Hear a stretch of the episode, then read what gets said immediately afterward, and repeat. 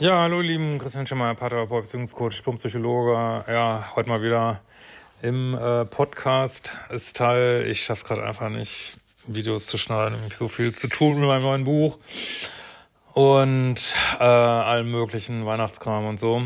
Ähm, ja, wollte nur mal sagen, genau, äh, gibt noch ein paar Lesungstickets und ähm, für, also was heißt Lesung, ist mehr so ein bisschen eventartig und Januar kommen ja die neuen Mentalheld-Kurse raus. Genau, heute haben wir mal wieder die spaßige Frage, ähm, ja, wenn man so eine Lug- und Betrug Beziehung hatte, ich lese sie einfach mal vor, aber geht um die Frage, ja, kann man da wieder auf einen Stand kommen? Also kann man, kann man das wieder so beruhigen, dass man einigermaßen normale Beziehungen hat?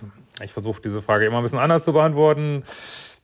Und äh, genau, von äh, Xenia Xenatova. Und hallo lieber Christian, ich bin seit Jahren Fan von dir und vor allem der Entwicklung deiner Meinung zu toxischer Beziehungen. Bin Mitte 30, geschieden und alleinerziehend. Ähm, hatte eine toxische Ehe und danach eine toxische Beziehung mit viel on-off. Hab selbst auch alles durchlaufen von Schockstarre über Narzisstenblaming und etliche Versuche, mich selbst zu lieben zu lernen. Nun zu meiner Frage. Denkst du, es ist möglich, dass eine toxische Beziehung mit all dem bekannten Bullshit wie Lovebombing, Gaslighting und vier Jahre Lug und Betrug beiderseits irgendwann in ein normales Verhältnis zueinander münden kann. Ja, da werde ich mal wieder mein, äh, mein schlaues goldenes Buch rausholen und werde das mal aufschlagen. Schauen wir mal. Gucken, wo er steht. Vier Jahre Lug und Trug. Toxische Beziehung. Hm, ah, da steht's. Nein. Nein, ist nicht möglich. ähm, genau.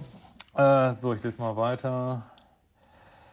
Also nein ist natürlich, ich meine, ihr müsst natürlich immer, äh, also ich habe das praktisch noch nie gehört, dass das funktioniert hat. Jetzt bin ich natürlich nicht allwissend und natürlich muss man die Sachen auf, auf YouTube und Podcast muss man immer äh, sozusagen, es wird schwer, überhaupt hier Videos zu machen, wenn man immer sagt, ja, aber das ist so ein bisschen so wie, das ist vielleicht ein schlechter Vergleich, weil wenn du mich fragen würdest, wenn ich jetzt hier Lotto spiele einmal, meinst du, ich gewinne sechs Zahlen mit Zusatzzahl? Ja, es könnte passieren, aber es ist sehr unwahrscheinlich so, ne? Und ähm, und aber weil es gerade Teil dieser Liebessucht ist, immer wieder an an ganz unwahrscheinliche Sachen zu glauben, sage ich lieber gleich nein, weil ähm, ich weiß es nicht, ob ich das überhaupt mal erlebt habe oder äh, keine Ahnung. Also ich habe es so richtig mitbekommen, habe ich es noch nie.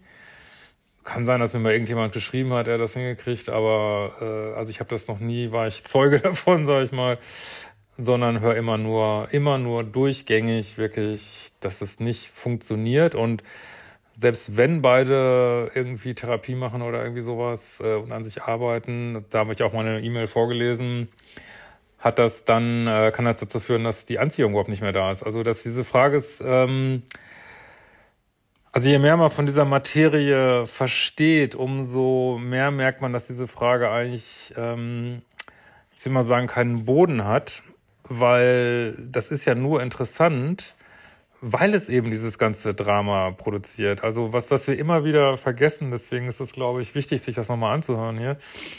Wir vergessen immer unsere eigene Dramasucht, ne? Unsere eigene, ja, Sucht nach Drama und Ablenkung und Action und das ist ja, wenn wir das wirklich, das ist jetzt vielleicht eine bittere Erkenntnis, ähm, wenn wir das wirklich, wirklich wollen würden, dass wir ruhige Beziehungen führen, dann würden wir solche Beziehungen ja nicht führen. Ne? Also du, es ist nicht so, dass man da reingezogen wird. Also heutzutage kann man das wirklich nicht mehr sagen, sondern wir wählen das. Also so schmerzhaft das auch ist, wir wählen das, weil es auch irgendwo häufig passive Bindungsangst gibt, uns das Angst macht, ähm, sichere Beziehungen zu führen. Und äh, das ist ja gerade das Problem, dass man das selber ablehnt, eigentlich unbewusst eine sichere Beziehung zu führen. Ne? Also ich sehe das tatsächlich, also im Ergebnis gleich, wie schon immer, aber diese Gründe sehe ich mittlerweile noch mehr so, wie ich es jetzt gerade gesagt habe. So. Äh, das ist ja immer wieder, dann setzt das Universum einen sicheren Partner vor und dann sagt man, oh Gott, ich spür's nicht, ich habe keinen Vibe, der ist zu nett und ja, also deswegen muss man erstmal selber in die Lage kommen, ähm, sozusagen, ja, ich bin jetzt bereit für eine sichere, ruhige Beziehung. Ne? Oder vielleicht kommt man auch zu dem Punkt, ich will das eigentlich gar nicht, ich will, will die Achterbahn haben.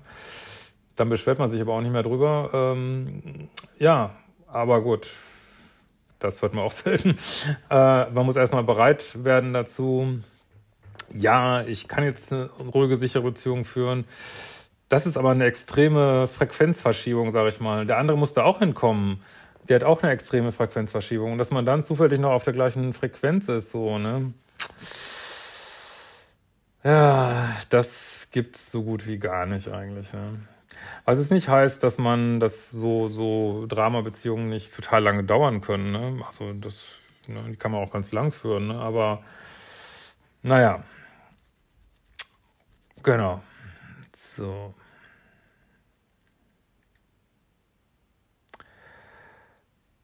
Äh, mein Ex und ich, nun seit knapp einem Jahr getrennt, katastrophale Dramen durch, haben wieder Kontakt. Ja, also aus meiner Sicht ist das in aller Regel, ich kenne dich ja jetzt nicht, aber es ist in aller Regel Liebessucht. Man redet sich das immer wieder schön und weil man einfach ein verdammter, äh, na, das Wort nicht mal zurück, aber man ist einfach ein Junkie, man ist ein Junkie nach diesen Beziehungen. Ich sage das auch jemand, der das absolut kennt, wirklich. Ich kenne es, ich kann es wirklich nachvollziehen. Ähm, aber deswegen, ja, ist meiner Ansicht nach am besten, das wie so eine Art Sucht zu sehen. Und man muss sich da auch nicht schlecht fühlen oder so, weil wir haben auch äh, evolutionär gesehen Gehirn, was das so ein bisschen fördert, weil die Natur das so sehr wollte, dass wir uns binden, weil der Mensch einfach alleine nicht so richtig überlebensfähig ist, zumindest damals. Aber ja, heute führt es eben zu viel Unglück, ne? Äh, ich war die letzten Jahre eher der co-abhängige Part, habe alles für ihn gemacht und freilich nichts zurückbekommen. Nun haben wir uns ein paar Mal getroffen, nach einem Jahr Funkstille, und ich merke einfach, dass ich in Gegenwart dieses Menschen ruhig und unverfälscht sein kann. Gefühlt ist er neben meinem Kind die einzige Person, zu der ich sowas wie eine Bindung habe.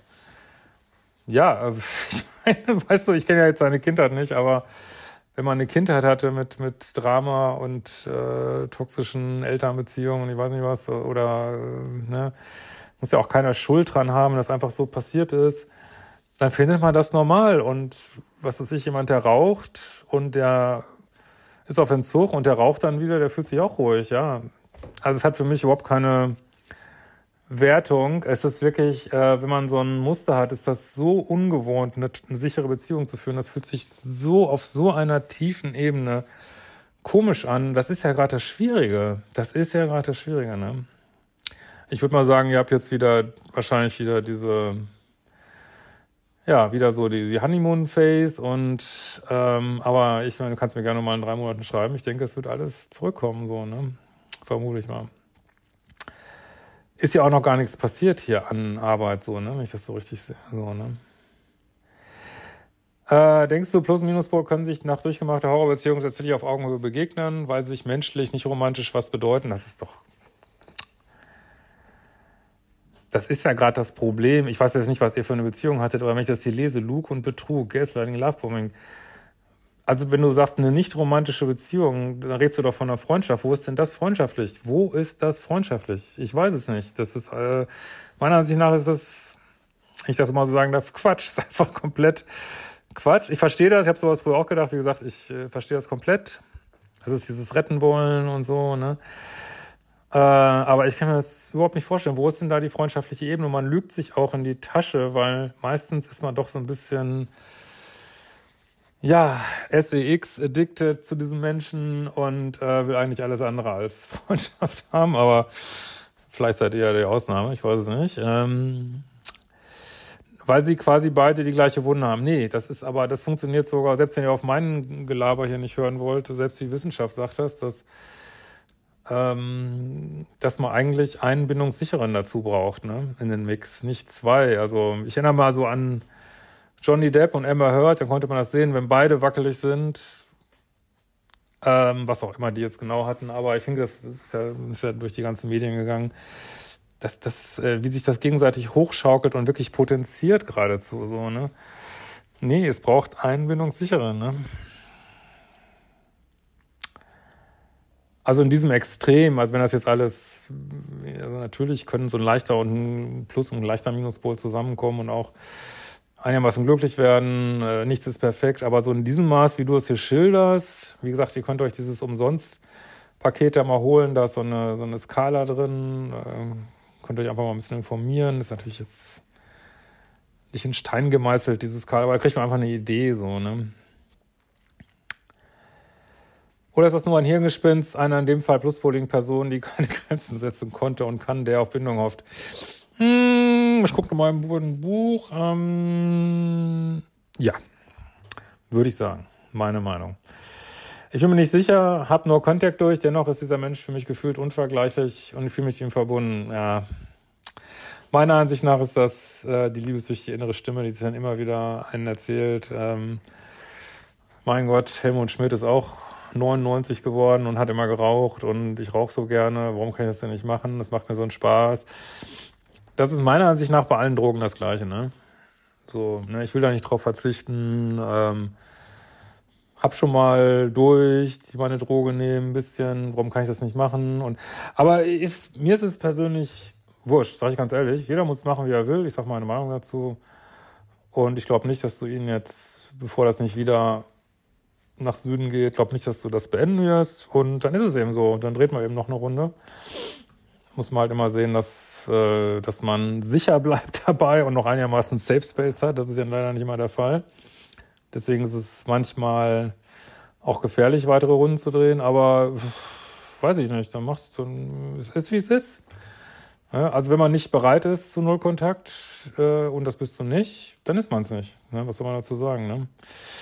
Eine Stunde mit ihm ist für mein Herz mehr Heilung als vier Jahre Therapie. Ah. Ich habe großes Mitgefühl für dich, wenn ich diesen Satz höre. Aber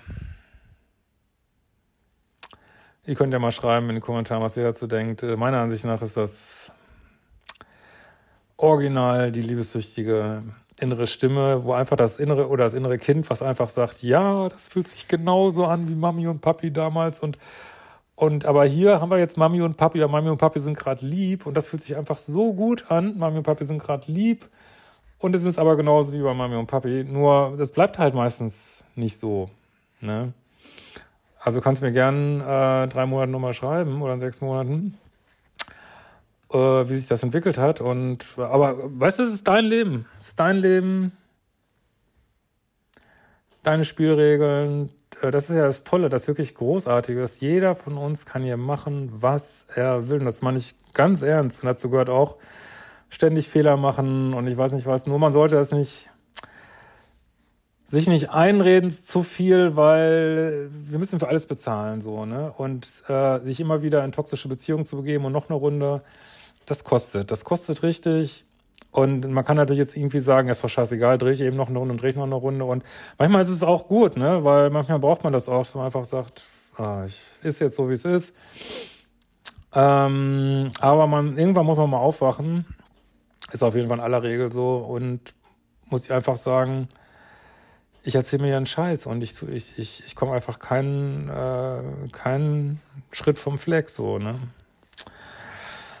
Ja, oh Mann, ja, also ich, ich wünsche dir das von Herzen wirklich, dass es so ist.